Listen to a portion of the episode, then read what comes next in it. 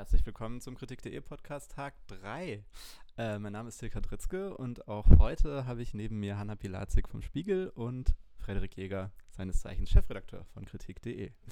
Äh, zuerst einmal danke an euch beide für die Empfehlung von gestern. Auch ich habe heute die große Freiheit von Sebastian Meise nachgeholt ähm, und fand den auch einen tatsächlich sehr, sehr, sehr starken Film, der höchstwahrscheinlich auch in Deutschland starten wird, gehe ich mal stark von aus mit äh, Franz Rogowski und ähm, Georg Friedrich, genau. äh, genau. Piffel Medien wird den im Herbst ins Kino bringen. Also schon mal eine große Empfehlung von äh, uns allen dreien. Ähm, Hanna kommt jetzt direkt aus dem Kino zu uns ähm, aus einem neuen Film von Alexei German Jr. Vielleicht möchtest du ganz kurz deinen ganz frischen Eindruck hier noch äh, preisgeben. Das ist ein Film über Hausarrest, ein äh, Echo von äh, der Situation, in der sich der andere russische Regisseur Kirill Serebrennikov befunden hat. Und das sollte, glaube ich, eine Verarbeitung sein, ähm, was es heißt, irgendwie unter diesen Umständen halt irgendwie noch äh, sein Menschsein zu behaupten. Also diesmal ist es ein Professor, der äh, Unterschlagungen ähm, äh, ähm, an seinem Institut vorgeworfen wird. Und so ähnliche Unterschlagungsvorwürfe gab es ja auch gegen Serebrennikov.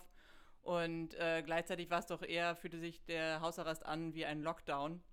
Also es war ein Echo auch unserer allgemeinen Situation, was es irgendwie verwirrend gemacht hat und auch irgendwie unspezifisch auf eine Art, weil sich das halt eben nicht, nicht erschlossen hat, was die äh, Logistik eigentlich eines Hausarrests ähm, mit einem macht, wenn man selber nicht rausgehen kann, wenn man nicht Internet benutzen darf und keine Leute äh, kontaktieren darf, außer einem ganz kleinen Kreis von halt irgendwie äh, äh, enge Familie, Anwältin und sowas. Und das hat für mich so eine ganz komische Unspezifischheit gemacht. Also es war irgendwie zwischen einem politischen Film und einem Lockdown-Film und hat beides nicht auserzählt. Also ein unbefriedigendes Seherlebnis. Gemeinsam hatten wir gestern Abend ein Seherlebnis im Wettbewerb von äh, dem neuen Film von Joachim Trier, The Worst Person of the World. Ähm, Frederik, du hast über den Text schon geschrieben, deswegen bist du vielleicht noch ein bisschen mehr in der Handlung drin und kannst äh, kurz einführend ein paar Worte zu dem Film sagen. Was, was ist das für ein Film? Ja, The Worst Person in the World ist, ähm, hat einen französischen Titel, der ist Julie en douze chapitres. Ähm, das ist, finde ich, deswegen ganz interessant, weil der irgendwie ähm, tatsächlich äh, so etwas vorgibt, also so eine romanhafte Struktur von ähm, zwölf Kapiteln, die nicht alle betitelt werden äh, im Laufe des Films, ähm, äh, ihr und vorgibt, irgendwie so die Geschichte von dieser Julie zu erzählen. Und im Mittelpunkt steht aber eigentlich eine große Liebesgeschichte, eine Beziehung zu einem älteren Mann. Sie ist kurz, sie ist, äh, sie wird im Laufe des Films 30 und er ist irgendwie Mitte 40. Ähm, und ähm, warnt sie gleich zu Beginn, ähm, dass sie besser keine Beziehung führen sollten.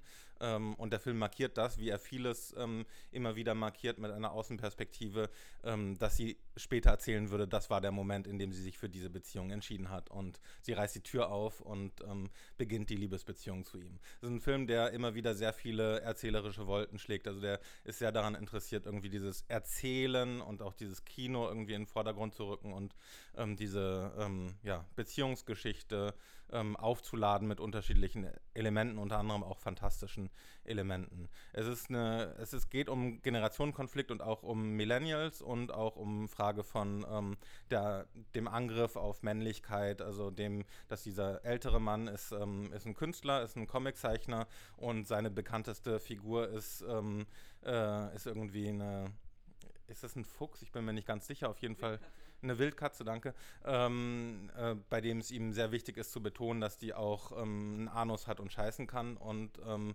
äh, das ist irgendwie, ähm, ja, äh, also das irgendwie, er, er repräsentiert auch eine gewisse Form von, äh, von Männlichkeit, die dann im Verlauf des Films irgendwie ähm, unter Angriff ähm, kommt.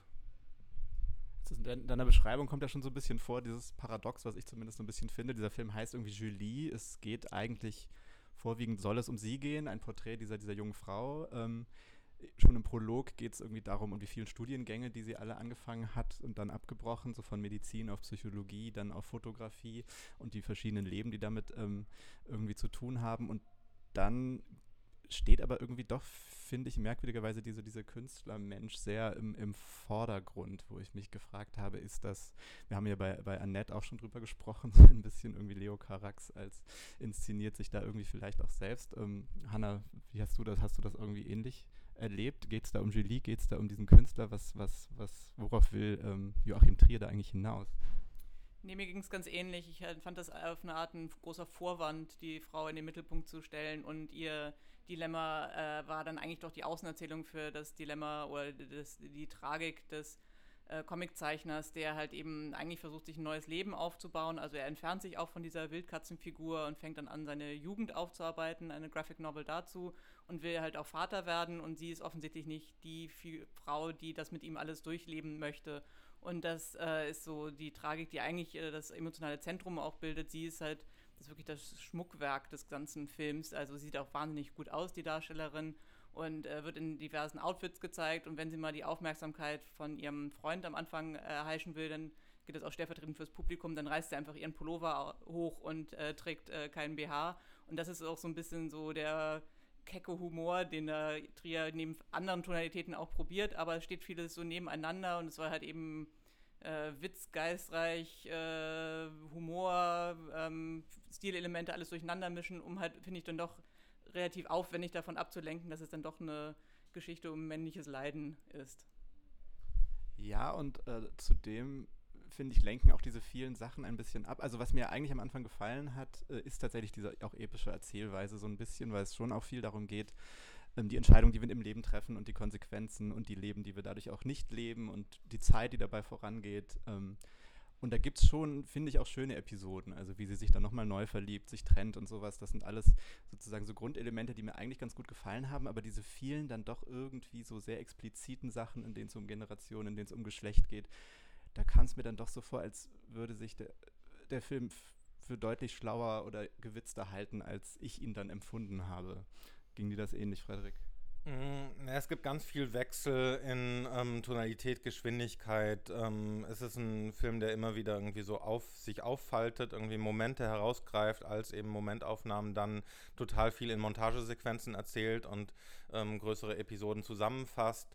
Ähm, und ich finde, dass das auf eine gewisse Art und Weise überfordernd ähm, wirkt, weil der irgendwie nicht so ein, also es gibt es gibt irgendwie so einen Versuch, immer zu erzählen, um Eigentlichkeit zu vermeiden. Also ich glaube, es ist auch so eine, also schon so eine erzählerische Strategie, irgendwie die Spuren zu verwischen und eben ähm, die eigene Perspektive nicht klar offen zu legen. Und das ist, glaube ich, so ein bisschen das Problem. Also ähm, ich hätte jetzt, also ich finde es völlig legitim, einen Film aus, äh, aus der Perspektive eines mit 40-jährigen ähm, äh, Filmemachers oder Künstlers zu machen und das eben auch so ähm, dann meinetwegen auch ähm, äh, mit Selbstmitleid. Natürlich wäre es schöner, wenn ein bisschen Selbstironie dabei wäre. Die ist hier, glaube ich, eher, ähm, also die muss man schon so sehr hineininterpretieren, um sie zu sehen. Also es gibt dafür Anlagen, aber ich fürchte, dass die, ähm, dass die eher mit großem Wohlwollen zu entdecken sind ähm, ich glaube, es ist wirklich so ein, ähm, diese, diese, diese große Anlage eines Perspektivwechsels, die hier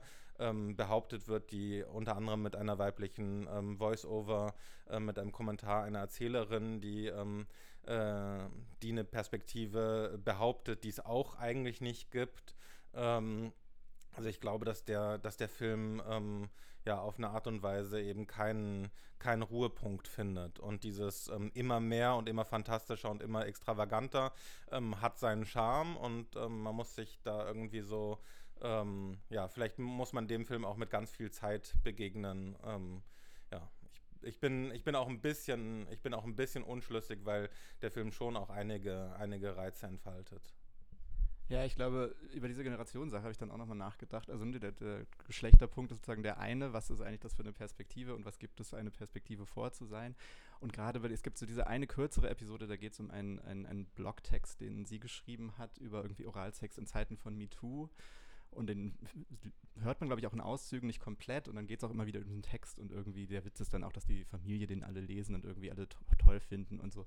Und da habe ich irgendwie so ein bisschen gedacht, das ist irgendwie, glaube ich, genau mein Problem. Das ist, das ist ein Film, der will irgendwie auch so eine bestimmte Generation porträtieren, gehört dieser Generation aber nicht an und meint, glaube ich, da mehr zu checken von, als er irgendwie checkt. Also ist dann irgendwie doch eher so ein Boomer-Film, der aber irgendwie kein Boomer-Film sein will oder so. Das ist, glaube ich, das irgendwie, was mich so gestört hat. Ja, es ist irgendwie vor allem ähm, dieses Ding, dass, äh, dass er da vorgibt, dass es irgendwie so ein, also dass, dass dass, also die Frau, die irgendwie jetzt irgendwie mit etwas sexuell expliziten die Männer irgendwie ähm, bekehrt, das ist irgendwie so ganz komisch, weil du hast dann diese Situation, wo sie einmal jetzt quasi so eine Art von Berufung für sich für einen kurzen Moment finden zu finden glaubt. Sie schreibt etwas und alle finden es toll und gleichzeitig ist die Reaktion halt von den Männern, ja, ich finde es total klug und es macht mich total an. Und wenn das irgendwie ironisch wäre, dann wäre das auch wirklich interessant, also gerade eben das, äh, das zu reflektieren, ähm, weil das, es geht ja ganz stark darum, dass diese Frau immer so extrem attraktiv ist für alle Männer und denen immer irgendwie so ein bisschen Widerstand gibt, damit sie sie erobern können, aber dass es irgendwie trotzdem gibt sie denen eigentlich immer das, was sie wollen, die gute Zeit vor allem. Also sie ist eine, die ständig lächelt. Also in fast jeder Szene ist sie irgendwie äh, gut drauf und irgendwie verspricht sie eine gute Zeit zu haben. Ähm, und ähm, dass das aber irgendwie, äh, also dass man da nochmal einen Schritt weitergehen müsste und reflektieren müsste, inwiefern das irgendwie die Projektion ist oder dass das ist, was irgendwie dieser Mann auch einfordert und was er sich sucht. Also, dass er sich diese Frau jetzt gesucht hat, weil sie irgendwie genau das ihm bietet, ähm, was er jetzt gerade braucht. Also, das irgendwie, also das steckt da drin, aber es ist schon ganz schön verborgen oder verschüttet. Ja, weil es mit dem anderen Prinzip äh, des Films, glaube ich, kollidiert.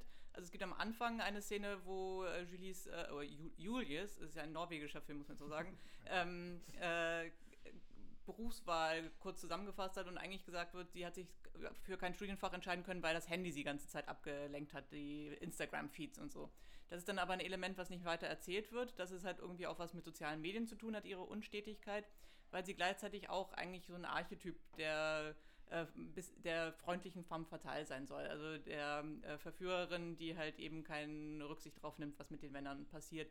Und dieses äh, einerseits Zeitgeist und Archetyp zusammenzubringen, das finde ich gelingt dem Film nicht, beziehungsweise er schwankt immer zu beiden Seiten aus und ist jetzt nicht per se immer dann halt, wenn es auf der einen Seite ist, schlecht, aber es ich, fühlt sich nicht in dieser Figur zusammen. Und die Hauptdarstellerin spielt sich echt um ihr Leben, hüpft und tanzt und äh, lächelt und sowas und wirkt dann trotzdem, finde ich, immer wie eine Chiffre für halt eben verschiedene Genres dieser Spagat vielleicht an einer Stelle dann für mich doch funktioniert hat und das ist also das, das Thema des, des äh, Kinderkriegens und der Kinderwünsche spielt auch eine große, eine große Rolle. Also ne, erst bei, bei dem bei ihrem äh, Künstlerfreund, der eben schon 15 Jahre älter ist, irgendwie eigentlich gerne Kinder hätte, sie noch nicht.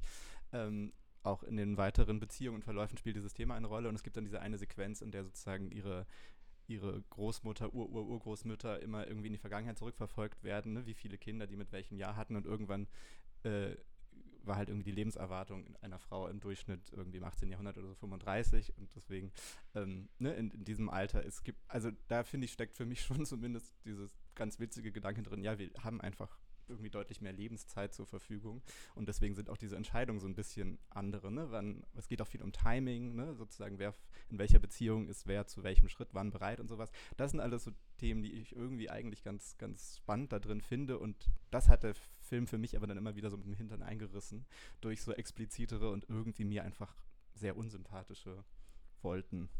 Ja, ich glaube, was dann immer wieder auch gut funktioniert in diesen Momenten, wenn so etwas irgendwie aufs ähm, äh, Parkett gebracht wird, ist, dass es nicht ähm, äh, dass es nicht darum geht, er will Kinder, sie will keine, sondern es ist irgendwie, sie performen da unterschiedliche Momente im Leben und ob er wirklich Kinder will oder nicht, ist auch unklar. Also in dem, also das wird natürlich auch verhandelt und auch thematisiert und das sind, da gibt es auch Dialoge zu und man sieht aber auch gleichzeitig, wie diese, also wie dieses Wollen ähm, äh, widersprüchlich sein kann bei den Leuten. Und das, also äh, in, in der Hinsicht ähm, bietet der Film schon mehr als irgendwie so eine, ähm, also diese, diese Konfliktlinien, diese motivischen Linien, ähm, die sind nicht, ähm, die sind nicht einfach, sondern die sind immer wieder gebrochen. Und da hat der Film ähm, durchaus einiges zu bieten. Er hat auf jeden Fall einiges zu bieten gehabt für die Person, die neben uns dreien gestern im Kino saß und wirklich mindestens die zweite Hälfte eigentlich komplett. Entschuldigung, ich musste ähm, ungefähr so eines, äh, durchgelacht hat. Heller Gackern. Das war sehr toll. Also mindestens eine Person hat richtig viel Spaß in diesem Film gehabt und das gönnt man ja sowohl der äh, Person als auch dem Film. Also ich glaube, es kam bei vielen Leuten besser an als bei uns. Wir waren, glaube ich, an der Insel der schlechten Laune. Also Grüße an die Person. die gute Laune beizubehalten. Aber es ist nicht immer ganz einfach, ja. Also gerade wenn äh, neben einem jemand gerade wirklich einen anderen Film zu sehen scheint. Dann wollen wir doch zum Abschluss nochmal kurz klären, ob Hannah und ich im zweiten äh, Wettbewerbsfilm gestern den gleichen Film gesehen haben. Ähm, und zwar heißt dieser Film Lingui oder Longui. Ich weiß nicht, ob das Lingui, äh, genau, das ist der neue Film von Mohammad Salah Harun äh, aus dem Chart. Und ähm, Hannah, willst du vielleicht ganz kurz sagen, worum es in dem Film geht? Ja, um eine Mutter-Tochter-Beziehung. Ähm, es gibt eine, eine alleinerziehende Mutter in einer Art von Slum äh, letztlich äh, mit ihrer 15-jährigen Tochter. Man denkt erst, äh, es ist eine normale Geschichte über eine Tochter, die pubertiert und sich von ihrer Mutter abwendet und deshalb hat eben nicht mehr ähm, es wirklich zu einer Kommunikation kommt. Doch dann stellt sich heraus, dass die Tochter schwanger ist und nach einer kurzen Bedenkpause ähm, beziehungsweise einem Abwehrkampf, weil die Mutter in ihrem harten Leben zum äh, islamischen Glauben gefunden hat und erstmal damit ringt, ähm, dass Abtreibung eigentlich keine Option sein kann dann doch sich auf die Seite ihrer Tochter wirft, um halt mit ihr solidarisch ähm, die nächsten Schritte durchzustehen. Und ähm, dann steht aber halt eben eigentlich eine Situation ihnen entgegen, dass wohl äh, Abtreibung im Chat legal ist, aber die ganze Logistik ähm, eigentlich nicht verfügbar ist. Man muss halt eben Kontakte haben, man muss Geld haben und im Zweifelsfall steht auch mal die Polizei dann vor der Klinik und äh, sammelt die äh, Ärzte ein, damit sie die Abtreibung nicht äh, vollführen. Und das ist halt eben dann auch ein Blick auf die gesellschaftliche Verfasstheit äh, des gesamten Chat, würde ich mal denken, wie er mit Frauen umgeht, was es ihnen ermöglicht und was dann halt auch halt eben ähm, unterschwellig äh, Frauen verboten wird. Und sozusagen die, die Gegengemeinschaft, die sich dann bildet, ne? zumindest in diesem Film ähm, verschiedener Frauen, die äh, genau eben ähnliche Erfahrungen machen, sich dann doch gegenseitig helfen und so eine Art irgendwie Untergrund, äh, aufbauen, um eben auch so etwas wie eine Abtreibung dann zu ermöglichen. Ähm, wir haben ja gestern kurz da irgendwie schon drüber gesprochen, dass relativ viele Filme in diesem Procedural-Modus irgendwie vonstatten gehen. Auch äh, den äh, François Ozons Sterbehilfe-Film haben wir auch, habe ich zumindest auch schon mit, habe ich auch schon an äh, den anderen Abtreibungsfilm des letzten Jahres von Eliza Hittman irgendwie äh, verglichen. Und jetzt haben wir hier auch wieder so einen Film, der eigentlich, wo es eigentlich nur darum geht, ähm, etwas, etwas durchzuführen und das wird relativ klar nach und nach, ne, Szene für Szene irgendwie, es gibt Hindernisse, Hindernisse werden überwunden.